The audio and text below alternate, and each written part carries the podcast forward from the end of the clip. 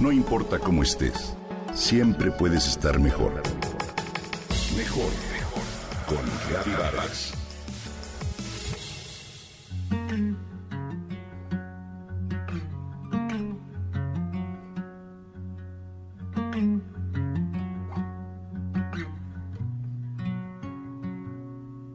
Una de las cosas que el confinamiento nos ha obligado a pulir es nuestra comunicación.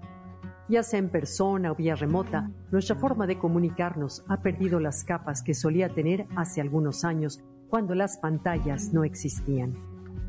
Entonces nuestra capacidad de percibir al otro era más amplia, captábamos el lenguaje corporal, el tono de voz, los gestos y la energía. Hoy, en la mayoría de los casos, hemos reducido la comunicación a un mínimo de palabras vía chats o en el mejor de los casos nos conectamos por Zoom o videollamada. Pero estarás de acuerdo en que no es lo mismo.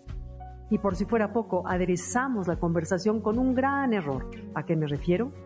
¿Alguna vez te has percatado que, movido por la urgencia de agregar algo a lo que el otro comenta, interrumpes la frase de tu interlocutor?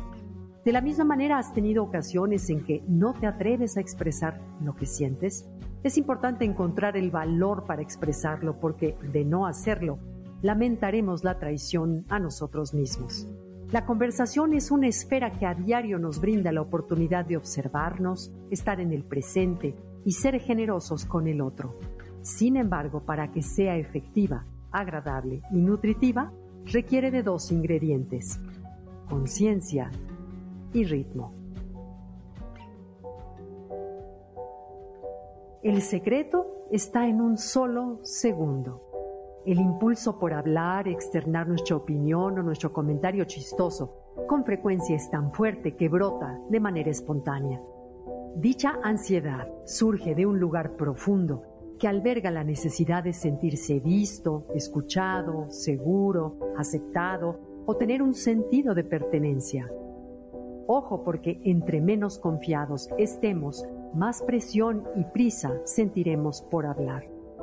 Por otro lado, para las personas más introvertidas quizá los espacios que se abren a su participación parecen irse antes de que pueda siquiera musitar. Suelen temer que al decir algo causen un revuelo o una desconexión.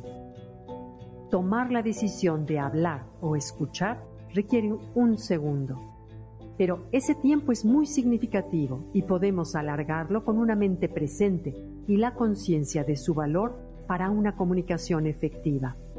El yoga nos enseña a observar las sensaciones incómodas que surgen al entrar a una postura.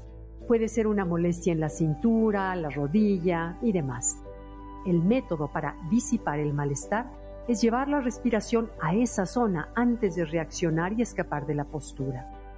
Lograr una permanencia sosegada dentro de la incomodidad es una capacidad que se construye con el tiempo.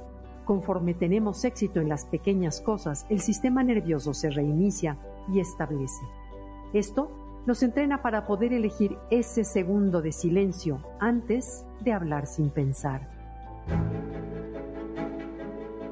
Para crear ese espacio de silencio hay que mantenernos centrados y evitar el impulso por figurar o enmudecer.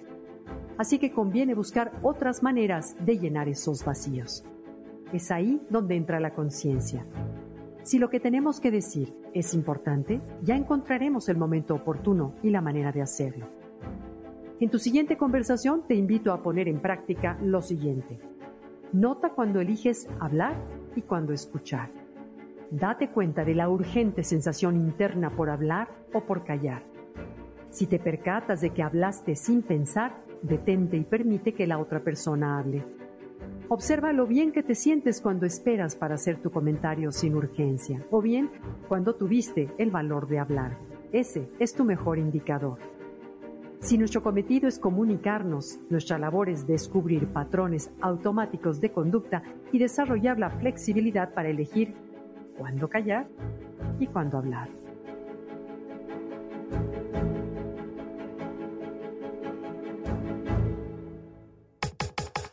Comenta y comparte a través de Twitter. Gaby-Vargas.